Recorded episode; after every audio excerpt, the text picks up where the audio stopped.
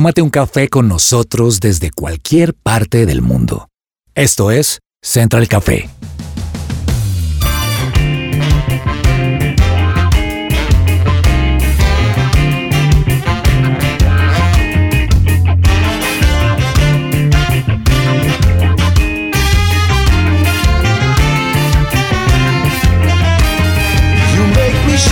Holy Spirit. Hola, ¿qué tal a todos? Qué rico saludarlos hoy desde donde sean que nos estén escuchando. Se nos fue el 2024. No mentiras, tranquilos, hasta ahora está empezando. Pero la verdad es que va corriendo y con todo ese corre-corre, porque es que yo no sé qué es lo que está pasando, pero el tiempo pasa muy rápido. Se van también yendo todos los planes que hicimos el año pasado. Y mm, digamos que tenemos muchas cosas por las que vamos a hablar hoy, formas en las que podemos ser productivos, formas en las que podemos poner en marcha todas esas cosas que queremos lograr durante este año. Pero antes de todo eso, quiero saludar a la mesa maravillosa que me acompaña hoy. Hoy estamos súper completos, una mesa así bien, bien chévere, conformada por muchas niñas, pero un hombre que le pone aquí la cuota masculina a esta mesa, Andrés Cabezas. Andresito, qué rico tenerte hoy con nosotras. Ani, qué gusto saludarte a ti, a todos los oyentes de Central Café en este año donde creo yo que siempre cuando se comienzan los años comenzamos con mesas nutridas, con muchas baterías, con energías y sobre todo con una gran actitud de, de, que sea un excelente año y ese es nuestro deseo para todos los que estamos aquí y para todos nuestros oyentes también. Así es, y que ojalá no, no pare acá, ¿no? Que sea nutrida de principio a fin y con toda la energía. Y sigue con nosotros también Lina Valbuena Linis, qué rico tenerte hoy con nosotros. Ay, mía, ni bella, ¿no? Yo feliz de estar acá y de estar como con todos estos temas tan interesantes que vamos a hablar. Súper. Con nosotros también está Katherine, Katherine Devia. Kate, ¿cómo vas? Katherine Escobar, Devia, ¿cómo le decimos? Es que el Devia me hace sentir... Es de tu esposa. De mi tu esposo. hombre, mi, mi esposo, como quiera. Bueno, Escobar. Devia Escobar. Feliz 2024 para todos a la mesa de trabajo con la que estoy hoy. Encantada de estar por aquí. Además, el mes de febrero me encanta porque es el mes de mi cumpleaños. Así que Uh. que vivan los que cumplimos en febrero y bienvenido al 2024. Así es. Y también está con nosotros Laura Orjuela. Lau, qué rico tenerte con nosotros hoy. Muchas gracias, Ani. Pues bueno, feliz de arrancar este nuevo año con esta nueva mesa de trabajo. Y normalmente cuando arranca el año uno arranca como con expectativa, como renovado, ya más descansado. Y pues bueno, ya arrancan nuevos proyectos y nuevas cosas. Entonces, qué bonito acompañar hoy esta mesa. Gracias, pues así es, arranca con nuevos proyectos, nuevas cosas y también con muchos planes, porque no sé si ustedes son de los que hacen esa resolución de nuevo año donde ponen todo lo que quieren lograr en todos los aspectos de su vida, en todos sus roles y todo está ahí escrito. Algunos hacen unos mapas de sueños espectaculares, otros simplemente eh, el 31 de diciembre dicen, bueno, ya borrón y cuenta nueva, empieza el primero de enero y vienen un montón de cosas nuevas para nosotros, pero todo eso se llena de una lista llena de planes, de objetivos por cumplir, de muchas ganas y ahora que estamos empezando el año, como que llevamos dos mesecitos, vamos ahí como, eh, bueno, está empezando. Pues yo quiero preguntarles a ustedes cómo es que se planifica eso, porque yo no sé si les pasa, pero a mí me parece que hay un montón de cosas que uno tiene en esa lista y pareciera que cuando uno las pone en el papel es como, bueno, paso uno, listo, check, paso dos, pero no. Y con Dios pues no es así, ¿cierto? Siempre como que vienen un montón de cosas que finalmente también cambian de rumbo porque Él siempre tiene lo mejor para nosotros y es mucho mejor los planes de, de que Él tiene que los que nosotros tenemos. Pero vienen cosas que de repente nos ponen a pensar cómo podemos lograr esas cosas, esos resultados que nosotros queremos con unos objetivos que nos hemos planteado desde el principio, Andrés. Sí, pues eh, este es un tiempo para plantearse metas, es un tiempo para proyectarse qué cosas quiero lograr en este año y también algo que recomiendan los expertos es, bueno, que, también puedas establecerte metas que, pienses y creas son alcanzables, ¿no? Porque también a veces uno de pronto falla en soñar, que no, no está nada mal en soñar cosas grandes, en querer, en anhelar cosas grandes, pero sí también algo que puede pasar es que esos sueños tan grandes nos puedan de pronto frustrar si va avanzando el año y no los vamos a conseguir. Entonces, pues hay que plantearse hay que pensar qué es mejor, eh, plantearse objetivos a largo plazo o objetivos a corto plazo y hay que definir sobre todo el tema de estas metas alcanzables que yo tengo por delante necesitan un paso a paso, necesitan si yo tengo, digamos, mi meta en este momento es eh, viajar a tal lugar o si mi meta es lograr esa maestría que quiero estudiar, ¿qué pasos, qué paso uno, paso dos, paso tres, paso cuatro tengo que lograr para poder alcanzar esa decisión? Y es un tema de actitud, es un tema de, de proactividad, es un tema de, de iniciativa, pero también sobre todo creo yo, y eso es lo que vamos a ver hoy, es cómo poder ser prácticos y al mismo tiempo cómo imprimirle fe a esto que estoy deseando. Wow. Así es. Y también cómo ser productivos, porque la productividad tiene que ver muchísimo con ese cumplimiento de metas. Cómo dentro de todo lo que tenemos que hacer en el día a día, logramos cumplir las cosas. ¿Cómo lo podemos hacer, Lini, y ser más productivos con todo el reguero de tareas que tenemos durante el día? Pues yo creo que primero entendamos qué es productividad. Porque productividad no es trabajar más tiempo, ¿m? ni es como sobreexplotar nuestras capacidades, ni es poner primero el trabajo que el resto de cosas, ¿no? O sea, que cuidarme, que dormir, eso no es productividad. Entonces, ¿qué es productividad? Es una habilidad que consiste en lograr una mayor cantidad de trabajo con los recursos mínimos necesarios. O sea, trabaja poquito y le pagan mucho. Ay, delicioso. ¿Quién no sueña con eso? Sí. No, sí, pero no. O sea, creo que se trata de entender que estamos hablando de calidad más de cantidad, porque nos sobrellenamos de tareas, nos sobrellenamos de ocupaciones y al final, ¿no te pasa que termina el día, no les pasa a ustedes? Termina uno el día y dice, no hice nada. Te da como esa sensación de que perdiste el tiempo. Hiciste tanto, pero al final nada. pues yo les tengo cinco tips, no sé A si ver. decirlo. Sí. ¿Ya o de una vez? De una vez. Pues estos Ya. es el primero. Además me encantan estos tips porque se pueden arreglar a tu vida. Ajá. Porque ya conocemos estos de escribe lo que tienes que hacer, ¿cierto? Eh, madruga, entre más temprano, pero no a todos nos gusta madrugar. A mí no me gusta madrugar. Entonces estos se pueden como ajustar a tu ritmo de vida, ¿listo? El primero es tener, como decía Andresito, metas realistas, ¿no? Metas que podamos medir, porque podemos anhelar cosas que se nos van a llevar cinco años en hacerlas y pues no las vamos a al- alcanzar. Ujú. Entonces tienen que ser em, cosas que yo pueda hacer eh, y que las pueda eh, decir, ok, voy a lograr esto, este pedacito, puede que no todo, mm, puede que no sepa ya tres idiomas, empecemos por uno. ¿Sí me entiendes? El número dos es que no se trata de sentirse ocupado todo el tiempo. O sea, yo siento que soy productiva si todo el tiempo estoy haciendo algo. Si me siento a descansar, si me doy una siesta, si se viene un viaje, es como un viaje en febrero. ¿Qué te pasa? Acabo de llegar de, de viajar o, si me entiendes? Ajá. No es tiempo de viajar, es tiempo de ser productivo. Y creemos que tener esa sensación de estar ocupado es estar haciendo algo y no necesariamente. Entonces es más bien mm, hacer una listica así de las cosas que debo hacer y tachar, o sea, no terminar. Termine lo que está haciendo. ¿No les pasa también que uno empieza aquí a picotear y luego se va para la cocina y monta el arroz y vuelve y se sienta en el computador y hace la llamada y ni hizo el almuerzo, ni hizo el Confirmo, informe, confirmo. ni habló con esa persona? El número tres es que hay que priorizar. ¿Qué es lo más urgente? Haga lo que necesita para mañana. Y mañana hace lo de pasado mañana, tranquilo. Y por último, ah, no, este es el número cuatro aparte, es anotar todo. Pero anotar todo significa anotar también el hacer ejercicio. También significa el tiempo que gastas en pantalla. Nosotros no calculamos ese tiempo. O sea, llevar una agenda. Llevar una agenda, pero además no Como solamente control. como ser consciente, por ejemplo, yo ahí pongo mi devocional, porque a mí mi devocional me toma un tiempo en hacerlo. Si me tengo que lavar el pelo este día, arreglármelo, entonces yo pongo pelo. Sí, porque es que eso me demora. El ¿Sabe qué sabe qué me pasó la vez pasada? Esto aquí rápidamente les voy a contar, hablando del- de la lavada del pelo. O sea.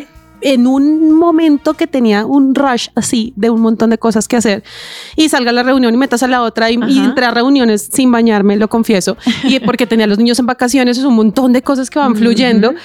Y dije, bueno, listo, me metí a la ducha mientras escuchaba una reunión en la que estaba conectada y me puso un tratamiento en el pelo y después de terminar eso yo tenía que ir a salir a comprar regalos de Ay, Navidad con mi esposo. Me subí al carro Con tratamiento. con tratamiento en el pelo. no. no. me quité, o sea, salí de la ducha sin terminarme de bañar. Imagínate. Claro, eso hay que ponerlo. Yo también estoy de acuerdo, como el pelo, muy importante. No, por supuesto, y hay que agendar también. El día de hacer ejercicio es el día que usted debe tener Mm, tiempo para lavarse el pelo, por, por supuesto. Y número cinco, que me parece importantísimo es que también puedo decir no. O sea, si me llaman, Angelina, ¿será que me haces el favor y me haces? Mira, de verdad lo quisiera hacer y se puede ser muy amable, pero decir no, regálate el no y, y eso te va a traer también paz. Y más bien, más adelante, si te queda tiempo, llamas a esa persona y le dices, oye, todavía necesitas la ayuda, pues aquí estoy para hacerlo. Genial. Pues bueno, tenemos también dos cosas muy importantes que les vamos a compartir rápidamente y es acerca de cómo esa productividad nos lleva a ser exitosos, Kate. Bueno, yo creo que además de los cinco tips que Lina ya nos dio, me parece, me parece espectacular el de decir no. Creo que yo solo en camino a este éxito que nos puede dar la productividad y la eficacia, le agregaría solo dos cosas y es eh, la mentalidad. Todo empieza con un pensamiento y empieza en la mente, baja el corazón y lo volvemos a acción. Entonces, la mente es muy importante, nuestros pensamientos, porque lo que pensamos lo volvemos a acción.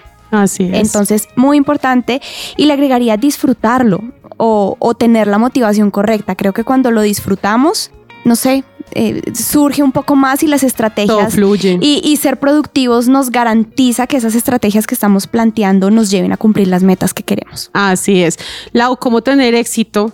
Y no morir en el intento, porque podemos ser como tener una cantidad de cosas y todo planeado y muy escrito y todo, pero ¿y cómo lo llevamos a que, a que de verdad tenga éxito? Pues bueno, antes de tener éxito, me quedo con algo que Ani estaba mencionando con respecto a los planes que nosotros podemos hacer. Y es que hay un versículo en la Biblia que está en Proverbios 16, del 1 al 3, y es, los planes son del hombre, y la palabra final la tiene el Señor.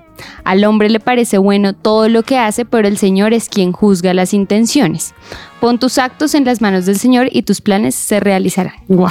Entonces, después de, de- de este versículo donde, donde realmente Dios nos habla de que una cosa es lo que nosotros planeamos y, y lo otro es lo que Él tiene para nosotros, pues les tengo algunos tips para ser más exitosos y es tener muy claro el objetivo y la meta que queremos seguir. Sí, también impulsar hacia un fin determinado, siempre tener un norte. De hecho, me estoy leyendo un libro sobre eso sobre tener siempre un norte y buscar sin prejuicios como ese sueño y eso que, que queremos lograr. También es crear una estrategia que permita dirigir esa pasión hacia una actividad productiva y específica. Planificar el camino al éxito. O sea, no es como voy a llegar volando a cumplir ese propósito. No, hay que hacerlo de manera eh, escalatoria que podamos subir. Mantener un enfoque, lo que estábamos hablando anteriormente de tener un norte y considerar puntos de referencia, buscar personas exitosas. Por ejemplo, ¿a quién admiras tú, Ani? Yo, no, admiro, los admiro a todos ustedes. admiro a, no, muchísima gente. O sea, hay gente que ha conseguido muchas cosas en su vida gracias a esa productividad. Y una de esas personas nos va a estar acompañando hoy en el programa. Así que ustedes quédense ahí muy pegaditos porque vamos a estar hablando acerca de cómo podemos lograr sacarle el jugo a esa productividad.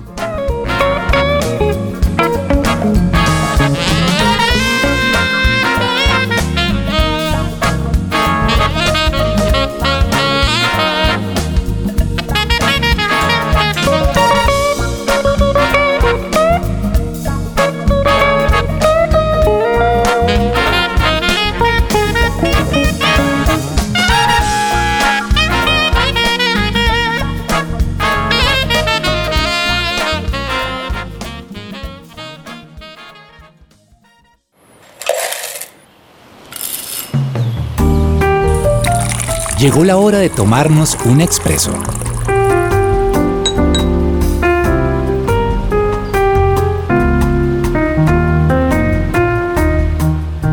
Pues bueno, hoy nos vamos a tomar un café con Francisco Cardona. Él es ingeniero industrial de la Universidad Javeriana de Bogotá. Además, tiene un MBA del Instituto de Estudios de Posgrado de IEP de San Pablo en Madrid. Es además consultor, es líder, es coach y es el gerente de la N Potencia, que es una empresa que está también como enfocada en toda esta parte de crecimiento, de coaching, de liderazgo. Y nos está acompañando hoy porque vamos a hablar acerca de productividad. Todo lo que hemos venido hablando a través del programa, él nos va a ayudar a desenredar esto, cómo sí, cómo lo logramos, porque estamos empezando este año y tenemos un montón de cosas puestas en esa lista, en esa, en esa resolución que hicimos para este año y necesitamos saber cómo ponerlo en marcha. Así que Francisco, gracias por acompañarnos el día de hoy. Muchas gracias a ustedes y bueno, espero que estén todos muy bien, igual que sus familias. Muchas bendiciones. Bueno, pues vamos entonces a empezar. Cuando estábamos hablando ahora, empezando el programa, decíamos, tenemos muchos desafíos, muy, una lista de cosas que queremos cumplir durante este año, pero también muchas formas de llevarlo a cabo y a veces tanta cosa se nos queda en el camino y no logramos tener éxito de todo lo que nos propusimos. ¿Cuáles crees tú que son los principales desafíos que enfrentamos al intentar cumplir nuestras metas de productividad para un nuevo año? Bueno, pues quiero decirte que esto ni siquiera es solo un tema de inicio de año, esto es algo que nos pasa durante todo el año casi que sin temporadas. Y, sucede porque en nuestras vidas, de hecho nuestro cerebro tiene una, codificación, tiene una forma de funcionar que hace que a veces nosotros desde nuestra voluntad queremos hacer cosas y eso habla de nuestro cerebro racional, de la corteza prefrontal pero a veces nosotros tenemos un saboteador interno, que es nuestro cerebro reptiliano, que confabula en contra nuestra y no lo hace por mal. Está diseñado por Dios para decir, te, protejo, ¿no? Te protejo. Ese es el que se activa cuando estamos en alturas o cuando estamos en situaciones de vida o muerte. Y a veces ante ciertas cosas en la vida que pueden ser productivas, positivas y las deseamos desde nuestro cerebro consciente, este cerebro nos dice para y no nos deja cambiar. Ese es un proceso que ha investigado Robert Keegan y Lisa Lake, unos profesores de Harvard muy poderosos, muy potentes, muy con mucho estudio y se han dado cuenta de ese proceso que se llama la inmunidad al cambio. Y a veces nosotros queremos, eh, emprendiendo un año, empezando algo, queremos hacer una cantidad de cosas y este proceso de inmunidad nos dice paras y después es como jalando un caucho, se devuelve. Y también algo que queremos preguntar, porque lo veníamos hablando en el comienzo de nuestro programa, Francisco, es, hay que establecerse metas concretas, metas que quizás en el corto plazo sean realizables, pero también qué estrategias, qué métodos, qué parámetros podríamos implementar para precisamente lograr esas metas y que al final del año o al final del ciclo que estemos viviendo no nos frustremos porque no las hemos alcanzado. Pero definitivamente, y no porque yo lo diga, definitivamente la planeación tiene que ser parte de nuestra vida. O sea, planear es fundamental para cualquier tipo de meta y en cualquier tipo de organización o rol que tengamos en nuestra vida. El punto ahí es entender que nosotros, y quiero insistir un poquito en esto porque son muchos los estudiosos que han hablado del tema. De hecho, quiero citar a Daniel Goleman en Inteligencia Emocional. Él, una de las cosas que dice es que precisamente esa inteligencia emocional no es solamente liderar y no gritar a la gente, no, no, no tener un trato que la gente, no, no. Él también dice, y por eso en su estadística dice que la gente más exitosa es la que logra tener inteligencia emocional. E inteligencia emocional es, tengo el plan, me enfoco en el plan. No importa si mis emociones, si hay voces internas, si hay eh, saboteador interno que me dice, ay no, qué rico este helado, ¿no? Y yo con la idea de bajar peso, ¿no? No hacerle caso a esa voz interna, no ah. hacerle caso a esto que me quiere decir, no, no, no, haz esto otro, sino trabajar en la ansiedad, trabajar en mi parte emocional para mantener el enfoque en los resultados y en las metas que estoy esperando. Eso implica, sí, disciplina, pero también implica mucho trabajo con nuestras emociones y mucho trabajo interior en nuestro ser. Creo que esto es un tema muy importante, el ser. Por el otro lado, desde el plan también hay metodologías que existen. Yo personalmente llevo utilizando desde que la conocí en el año 2006 y me certifiqué. Hay una metodología que se llama el Personal Balance Scorecard, que es el cuadro de mando personal.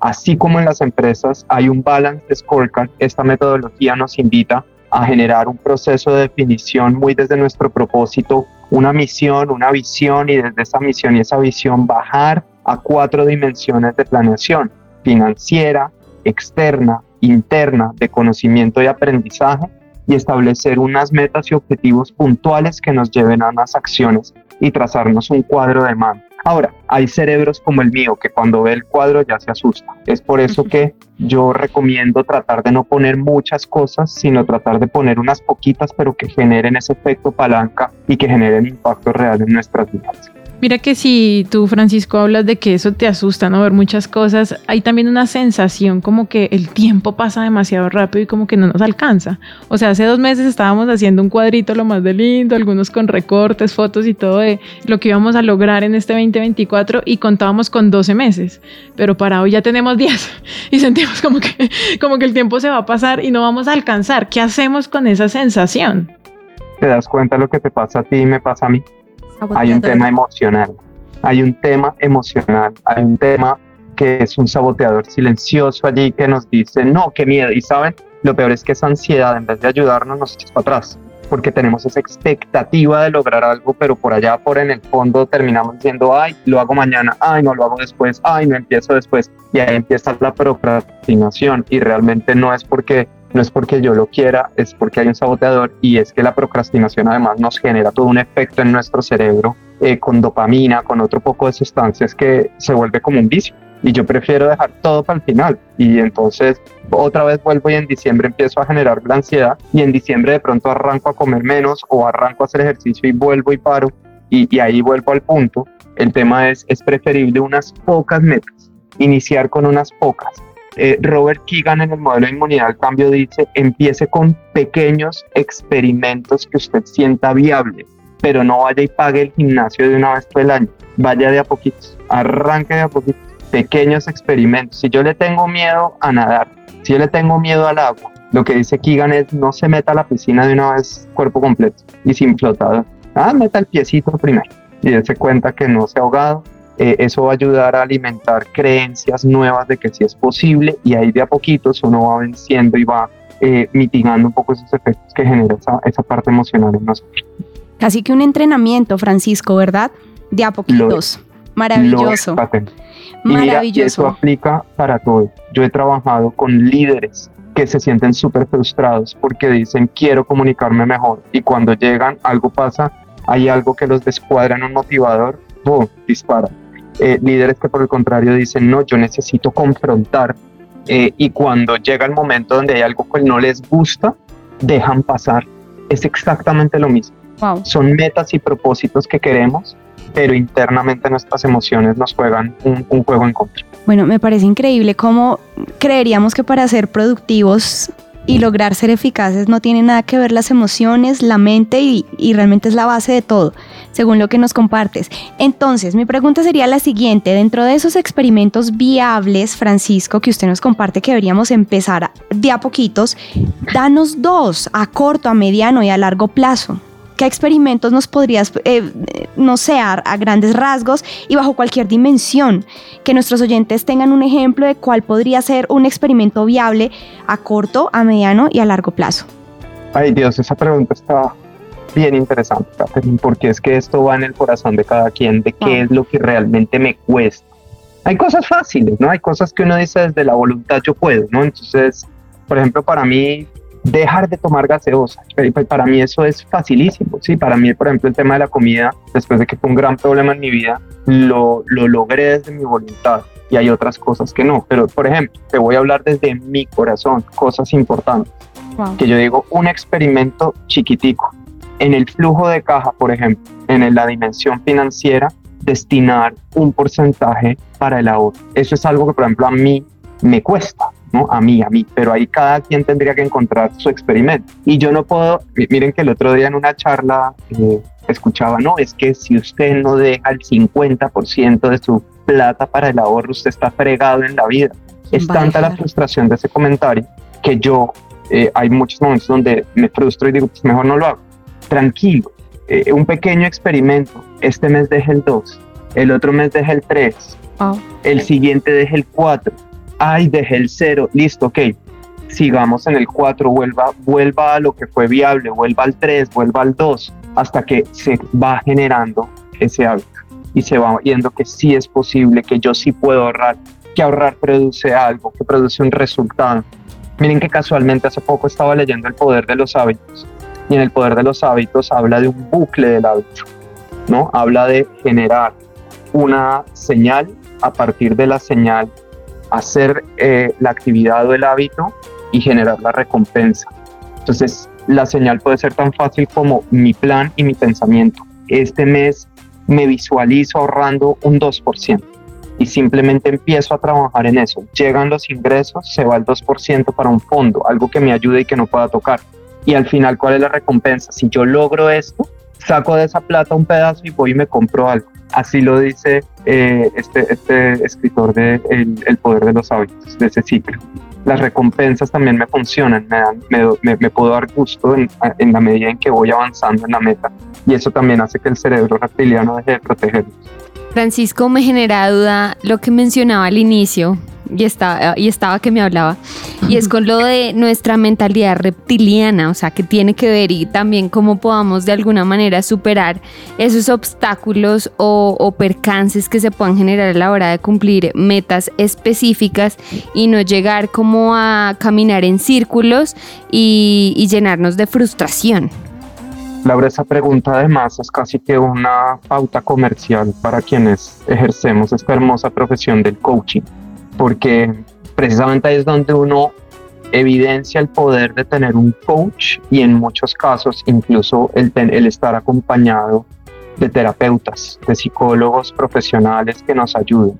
Eh, el coaching y algunos procesos de terapia nos ayudan a visualizar que hay creencias que nos mantienen atados. Y este tema, más que una mentalidad, Laura, el cerebro reptiliano es todo un sistema al interior de nuestro cerebro que tiene además casi que un funcionamiento propio, ¿no? Yo digo que ese es como, como la bestia, ¿no? Como el, como el, el eh, eh, precisamente de ahí el reptiliano es nuestro cerebro primitivo y viene codificado con muchísimas cosas que funcionan por sí solas. De hecho, es el que es responsable de todos esos procesos autónomos que si nosotros pensáramos en el día a día, pues nos volvemos locos, ¿no? O sea, él, se encarga de todo eso que funciona de manera automática y con, y, con unas programaciones allí interesantes. Entonces, ese cerebro reptiliano eh, nos quiere proteger. ¿Y nos quiere proteger de qué? Pues nos quiere proteger de morirnos, de enfermarnos, de que nos dé algo. Y, como tiene tanta información y esa información, ¿sabes cómo se llama? Son, tiene casi que bucles de programación de if, then, si, entonces. Si tú tocas el fuego, entonces te quema. Si tú tal cosa, entonces tal otra. Está llena de creencias. Francisco. es, impresionante porque esas creencias muchas veces, ya, ya, ya voy, perdóname un segundo, esas creencias perfectamente juegan en tu contra, ¿no? Entonces, miren, voy a poner un ejemplo rápido. A mí me pasaba una cosa. Yo un día dije, cuando tuve mis mellizos, dejé de correr. Y yo me propuse un año la meta de voy a, voy a empezar a correr otra vez y solía correr mucho. ¿Y saben qué pasó después de un año? No corrí. Hmm, Hasta que no empecé un proceso de trabajo en mirar qué estaba pasando allí en mi interior y qué creencias estaba asociando. Imagínense que empecé a acuñar en mi cerebro reptiliano unas creencias como si yo salgo a correr, estoy dejando a mi esposa sola tirada y me convertí en un mal esposo y un mal papá. Y eso mm. casi que iba en contra de mi identidad, de mi ser. Y entonces el cerebro simplemente me dice, no sales. Y no sales es, empiezo a poner excusas, a poner una cantidad de cosas. Y resulta que por más de un año no salí hasta que reprogramé esas creencias y dije, no, por el contrario, si yo, si yo salgo a correr, estoy invirtiendo en que mi esposa y mis hijos el día de mañana no tengan un anciano lleno de problemas y ahí me volví un buen esposo y un buen papá. Entonces ahí es donde hay que trabajar en las creencias y porque el reptiliano se pega de ahí para empezar a sabotearnos y a decirnos, no ven, yo te protejo, estoy comprometido contigo en que seas un buen papá, entonces te freno, y no me deja avanzar. Wow, a mí me encanta. O sea, creo que con eso hemos terminado el programa del día de hoy. Gracias, gracias, qué bueno tenerlos. Bueno, Francisco, en serio, gracias por, por haber compartido todo esto con nosotros. Podríamos quedarnos aquí mucho más tiempo, pero pues lamentablemente el tiempo en radio es muy corto. Tienes 20 segundos para decirle a las personas que hoy te están escuchando dónde pueden encontrarte, cómo pueden encontrarte, porque creo que brindas una asesoría espectacular que nos puede ayudar a muchos que estamos buscando ese tema de productividad, empresas que también seguramente quieren empezar a impartir todo esto a su gente. Y además para que nos digas, bueno, está bien, un minuto, para que nos digas cuál es esa última reflexión o ese último consejo que le puedes dar a cada persona que nos está escuchando hoy y que está batallando con eso, con ese montón de excusas, con ese montón de procrastinación, con esas listas que simplemente se van borrando y borrando y borrando porque sentimos que no podemos lograr eso que nos hemos propuesto. Ayani, en un minuto, Dios mío. Lo primero es, como les decía, no traten de, de una vez pagar todo el año de gimnasio y hacer todo al mismo tiempo porque más grande va a ser la ansiedad pequeños experimentos que ustedes empiecen a ver que son viables y que empiezan a producir resultados. Segundo, como empresarios, mirar indicadores, mirar algunos indicadores de productividad, de si la gente realmente está cumpliendo con los propósitos o más allá porque hay unas cifras de industria o un comportamiento de negocio y trabajar rápidamente con los líderes para generar los hábitos que se requieran. Eh, pero sobre todo como personas, también entender que productividad es igual a darnos gusto hay que ocuparnos de entender nuestros dones y talentos y trabajar sobre todo allí, no en lo que somos débiles, porque eso empieza a generar aún más eh, frustración y procesos de no quiero más y me rindo y entonces me devuelvo. Nos pueden encontrar, bueno, a mí en redes como Francisco Cardona, mi Instagram es pacho, arroba Pacho Cardona y de la compañía nos encuentran por todos lados como la N Potencia. La N es la ENE, la marca está, está registrada como la ENE Potencia y ahí nos van a encontrar en nuestra página web, en nuestras redes, especialmente en LinkedIn e Instagram. Y bueno, muy, muy, muy atentos a lo que puedan necesitar. Estamos enfocados en precisamente acompañar a las personas a potenciar su talento. Genial. Muchísimas gracias Francisco por habernos acompañado hoy y a todos ustedes sigan ahí conectados porque viene mucho más de Central Café.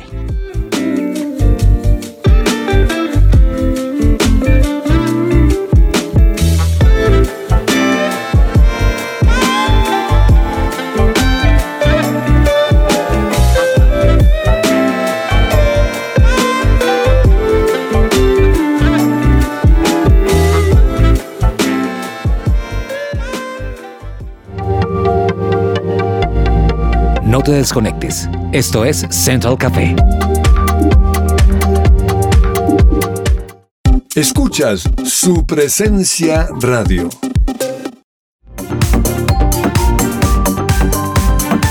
Regresamos a Central Café.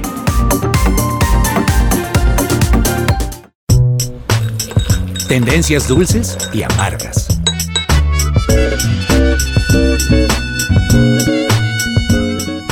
¿Sabías que hasta el 29 de febrero tienes plazo para simplificar y ahorrar dinero en el pago de tus impuestos? Si eres una persona natural o jurídica y estás interesado, escribe al 321-721-9102 o ingresa a Régimen Simple para que te ayuden a verificar si te conviene este sistema de pago de impuestos.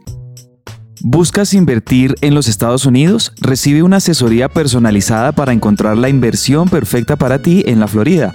Visita la página web miamiprg.com o escribe al WhatsApp más 1 954 670 73.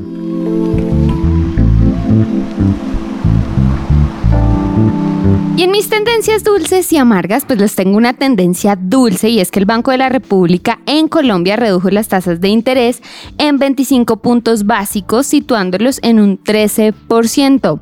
Ani, ¿qué opina de esta noticia que realmente es una decisión donde se reduce un poco este tema de la inflación y de la reducción de tasas que pues sí es endeudarse, pero no con una tasa de interés tan alta?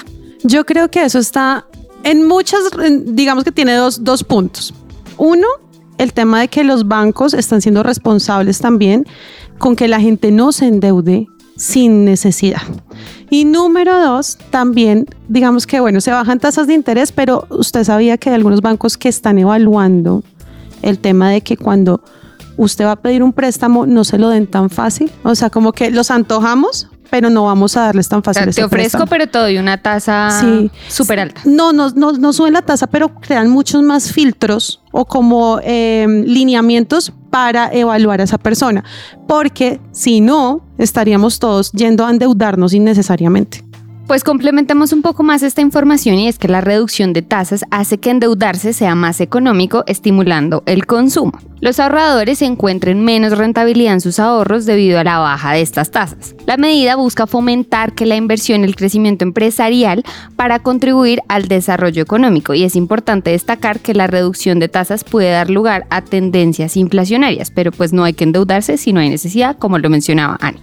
Y hay una tendencia amarga que estuvo viral y es que en redes sociales hay un video de una novia que decidió no aceptar casarse en el momento en que la juez estaba hablando sobre qué significaba el matrimonio y todos estos trámites legales. Y esto ocurrió en el municipio de Chinú, Córdoba, aquí en Colombia. Y la notaria mencionó este deseo libre de contraer matrimonio civil en el trámite y la novia no dudó unos segundos, finalmente respondió que no. Jessica, esta novia, explicó inmediatamente sus razones a Santiago, quien era el novio, y, mencionó, no sé por qué hubo inconvenientes precisamente hoy. Me mintió, me dijo que su papá estaba súper feliz, que la boda la había pagado y él se deja mandar por el papá, así que no me caso. Así que es mejor estar un poquito rojo que mal toda la vida. Y hasta acá mis tendencias dulces y amargas.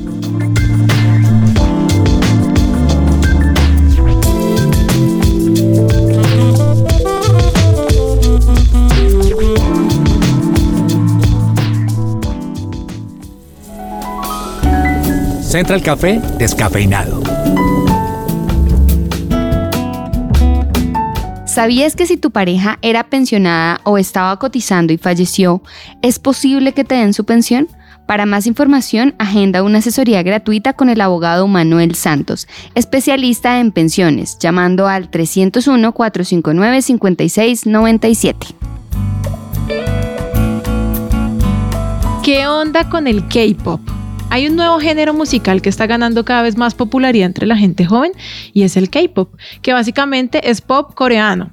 Corea del Sur está siendo muy popular entre los latinoamericanos por sus series y la música no se queda atrás. Nos están invadiendo. Hace unos días estuve en una reunión con personas de familia y comenzamos con la típica charla de si han visto cómo los jóvenes están cada día peor y hablaban de los retos en redes sociales, las dietas de algunas niñas que las están llevando a la desnutrición y hasta a perder la vida. Luego pasamos al suicidio y alguien dijo, eso es culpa del K-Pop y muchos asintieron demostrando que estaban de acuerdo. Convengamos que las personas no se suicidan por un estilo de música y los jóvenes necesitan ser influenciados y protegidos por los padres. Pero entiendo también a los padres que estaban ahí su temor, ya que nuestros jóvenes están tan expuestos a la información, a tantos cambios que los papás no alcanzamos a actualizarnos ni a entender qué es lo que está de moda. Cuando entendemos algo, deja de ser tendencia y llega algo nuevo. Así que aquí les traigo un muy resumido estudio sobre este género musical por si descubriste que tu hija está escuchando K-pop y tienes miedo de que eso sea algo malo. Como te decía, es un género musical que está muy de moda, es pop hecho en Corea, hay muchas bandas y aunque su aspecto, el aspecto de los cantantes nos parece muy igual, no, no son los mismos, son una cantidad de grupos y de cantantes. Sus canciones están acompañadas de coreografías nada fáciles de hacer y están organizados por generaciones. La primera generación son los creadores que no fueron muy bien recibidos en su país, o sea, fue como que decían, no, eso no es música, esos muchachos están locos. La segunda generación se abrió un poco más camino, no solo en Corea, sino en otros países del mundo, pero seguían siendo impopulares. La tercera generación fue la que pegó. Bandas como BTS, Blackpink, Twice se convirtieron en agrupaciones muy famosas a nivel mundial, conquistando los corazones de niñas y adultas, porque sí, el K-Pop tiene mucha más fanaticada femenina que masculina.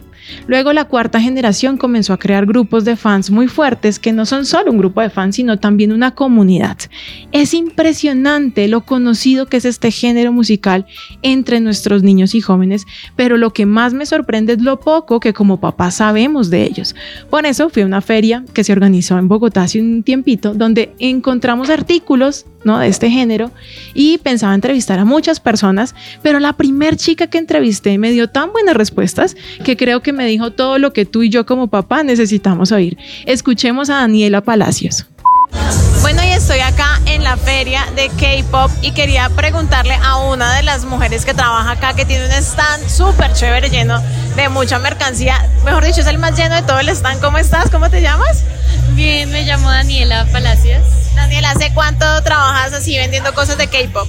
Hasta este año, como en febrero empezamos. ¿Por qué crees que le gusta tanto el K-pop pues, a los jóvenes? Yo creo que más que por la música es por el mensaje que los artistas dejan, como que van más allá de la música a crear una relación en verdad con los fans. Claro, como que son una comunidad. Sí, sí, son más comunicativos que otros cantantes de otro tipo de música. ¿Por qué crees que nos está gustando tanto lo coreano, las series coreanas del K-pop? ¿Qué estará pasando? Uy, la verdad no sé. Yo siento que es como un cambio a eso cotidiano, a lo que estamos acostumbrados aquí en Latinoamérica. Por ejemplo, los dramas coreanos tienden a ser muchísimo más románticos, a idealizarnos más la vida. En cambio, acá las novelas son un poquito más trágicas, más Sí, sexuales. puros mafiosos, exacto, sexualizados, ¿ok? Sí, yo creo que es más que todo por eso, es como para refrescar eso a lo que estamos acostumbrados. La clientela que tú tienes es gente más o menos qué edad, qué perfil. Ush. Bueno, en su mayoría mujeres, edades, sí es muy, o sea, vienen desde los 8 años hasta los 35, es muy variado. Ok, y hombres, ¿les da penita? ¿Cómo los ves ahí los clientes hombres que se acercan? Yo veo más clientes hombres que vienen a buscar como regalo para la amiga, la novia, la hermana, la mamá, pero muy pocos como fans del K-pop. O sea que el K-pop es muy femenino, ¿quieres decir? Yo creo, sí, sí, yo creo que hay una relación como de 90% fans mujeres y de 10% hombres. Bueno, ¿y tu banda de K-pop favorita? En City. Todo en City. ¿Por qué? Uy, pregunta difícil. No, pues la verdad es. Ay, es que no sé cómo decirlo sin dejarme llevar por tanto por el fanatismo, pero como que tienen mucha variedad. Ellos tienen varias unidades y cada unidad tiene como su forma de ser, su música. Por ejemplo, tiene una unidad que se centra en Seúl, otra que es China, otra que es más como de perseguir los sueños, otra que es muy rotativa, no sé, es muy bueno. O sea, como que han dado mucha calidad de contenido que yo no había visto en otros grupos de K-pop que yo he logrado como estanear. Hay papás que les da susto que a sus hijos les guste el K-pop, como que lo satanizan, por decirlo de alguna manera. ¿Tú qué le dirías a esos papás que no saben qué es el K-pop y de pronto le dicen a su hijo, ¿por qué le está gustando esa música rara? Uy, pues yo creo, cuando mi mamá se dio cuenta que yo estaba escuchando mucho como que los coreanos y que todo eso, ella se centró mucho como en ver qué era lo que le gustaba a su hija, en qué se estaba metiendo, porque yo empecé como a los 10 años, entonces ella era como, uy, venga a ver. Yo siento que es más como prestar atención y de verdad como, es que no sé cómo decirlo, como darle importancia a lo que tus hijos les gusta, como sentarte a hablar y decir, pero ¿qué te hace sentir esto? Y muéstrame la letra, y muéstrame el baile, y cuál es tu favorito. Yo siento que es algo que puede hacer como la diferencia en dejar los estigmas. Bueno, pues muchas gracias de verdad y felicitaciones por tu stand tan bonito. Gracias. Después de escuchar a Daniela, me gustaría concluir que primero, no entendí muchas cosas del K-pop, pero estoy menos perdida que al principio. Segundo, las letras de las canciones coreanas no son tan groseras como el reggaetón actual que se hace en nuestro país. Tercero, los coreanos son por raza muy delgados y sí pueden convertirse en un referente de belleza para nuestras niñas, pero esto puede suceder con artistas norteamericanos como Taylor Swift o cualquier otra cantante muy famosa que además sea muy delgada. Y es ahí donde nosotros como papás debemos hacer un trabajo de acompañamiento, de enseñarle a nuestras hijas su verdadero valor y que Dios no se equivoca y que cada una de ellas es hermosa. Pero bueno, eso nos da tema para otro descafeinado. Cuarto, antes de condenar un género musical, que le llama la atención a nuestros hijos, mejor escuchémoslos. Que esto no sea un motivo de división, sino mejor de crear nuevos lazos entre padres e hijos donde ellos se sientan valorados. Por último, el K-pop cristiano ya se está comenzando a desarrollar. Aún no hay muchas bandas que lo estén creando, pero estoy segura de que pronto, así como hay rap o flamenco o rock que le canta a Papá Dios, tendremos adoración y alabanzas de este género. Vai acontecer daqui pra frente.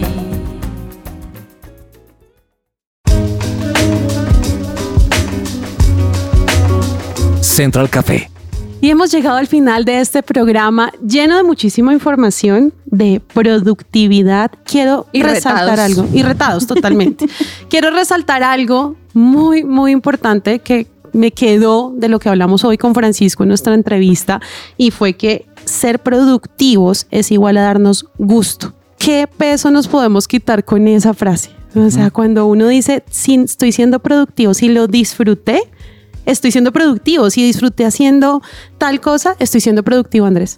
Sí, y algo también que me llevo de este episodio, Ani, es mm, tenemos un enemigo interno que es nuestra mente y nos lo decía también nuestro invitado Francisco Cardona, esa, esa mentalidad, esa parte de nuestra mente reptiliana que siempre nos está conteniendo, que nos está queriendo confundir, que nos está queriendo también incluso hacer sentir miedo ante los desafíos y, y creo yo que diariamente y en oración, porque esa es la herramienta que Dios nos ha dado a todos los que estamos aquí, podemos combatir eso, superarlo y, y llenarnos de la fe que necesitamos para conseguir nuestros objetivos. Y quiero eh, recomendarles un libro que es uno de mis autores favoritos y es uno de mis libros favoritos de toda la vida. Es de Steven Furtick, el pastor de la iglesia Elevation en Estados Unidos y se llama Bloquea al charlatán. Mm. Es, Wow. es algo muy parecido a, a lo que... Saboteador. a- al famoso libro de Joyce Meyer de El campo de la batalla de la mente, pero en este libro, Bloquea al charlatán, el pastor Steven Furtick nos, nos muestra precisamente cómo esa, esa, esa mente que, que siempre nos está jugando malas pasadas nos lleva hacia la inseguridad, el miedo, el desánimo y cómo podemos bloquear esa vocecita y podemos vencerla y conseguir nuestros objetivos. Bueno, pues así llegamos entonces al final de este programa. Ustedes que nos están escuchando, bloqueen ese charlatán, sean este año y no le teman a ese éxito que Dios ya tiene para cada uno de nosotros.